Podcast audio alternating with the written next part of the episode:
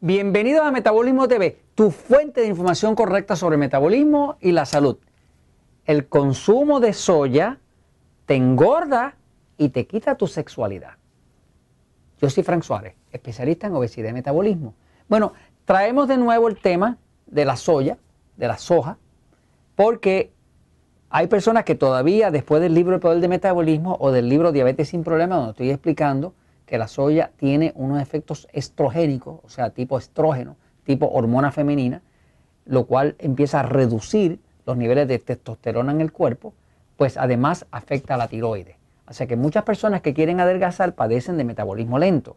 Voy un momentito a la pizarra para explicar esto. Fíjense.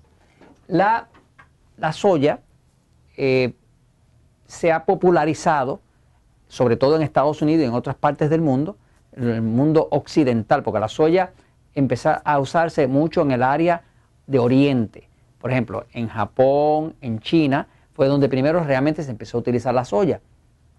Pero la soya, como se utiliza en Oriente, siempre fue una soya fermentada, o sea que eran procesos como, como el miso, como la, la salsa de soya, son procesos de fermentación. Ahora, la soya, de la forma que se utiliza en los países industriales, los países del mundo occidental, es una forma sin fermentación. O sea que se cogen grandes cantidades del frijol de soya, se procesan en alto calor con sustancias alcalinas, con químicos para poderlo hacer rápido y que les cueste poco. Pero no, no, esperan el proceso de fermentación. ¿Qué pasa? La soya que se consume, que hoy en día se ve eh, elementos de soya en prácticamente todos los productos. Usted va al supermercado, busque cualquier producto y va a ver que prácticamente todos contienen soya de una forma o de la otra. Inclusive se nos ha vendido toda una campaña como que la soya es saludable. Nada más lejos de la verdad. La soya, por ejemplo, desde el punto de vista del metabolismo, ¿no? Todas estas personas que tienen un metabolismo lento, metabolismo lento, pues deben saber que como tienen metabolismo lento, pues van a tener una tendencia a obesidad. ¿eh? Ahora, ese metabolismo lento se pone más lento todavía si usted le añade soya a la dieta porque la soya, digamos, eh, comer tofu, eh, productos de soya, batidas de proteínas de soya, todo eso sería como el error más grande que puede hacer una persona a la hora de querer restaurar su metabolismo. Porque la soya, el problema que tiene la soya es que tiene una sustancia que se llama isoflavones. Los isoflavones son estrogénicos, estrogénicos.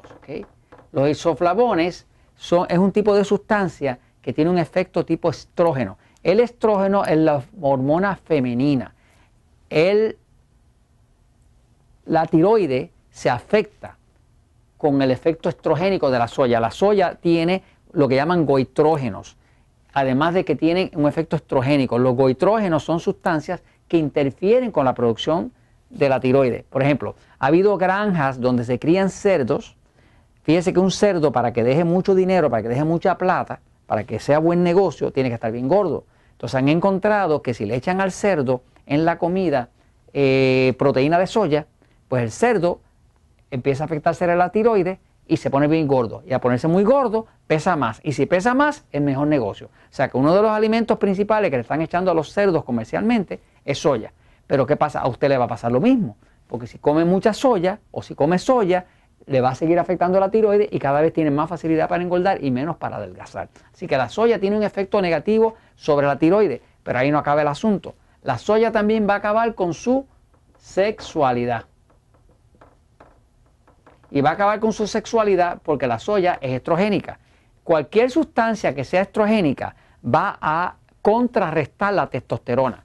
La testosterona es una hormona que es la hormona que crea el líbido, que crea el deseo sexual, tanto en el hombre como la mujer. Los hombres tenemos mucha testosterona, las mujeres tienen poquito, pero si la mujer pierde ese poquito, se le acabó el deseo.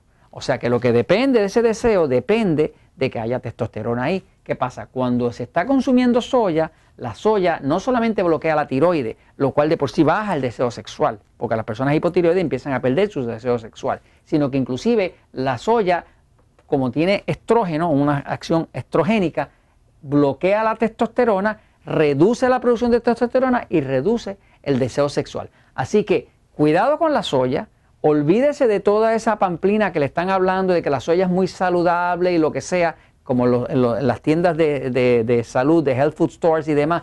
La realidad es que la soya, si usted ve la literatura científica, busque la científica, la que se publica en los estudios clínicos de las mejores universidades, va a ver que la soya le afecta a la tiroides y la soya también le reduce la sexualidad porque le afecta a la testosterona, que es la hormona de la sexualidad.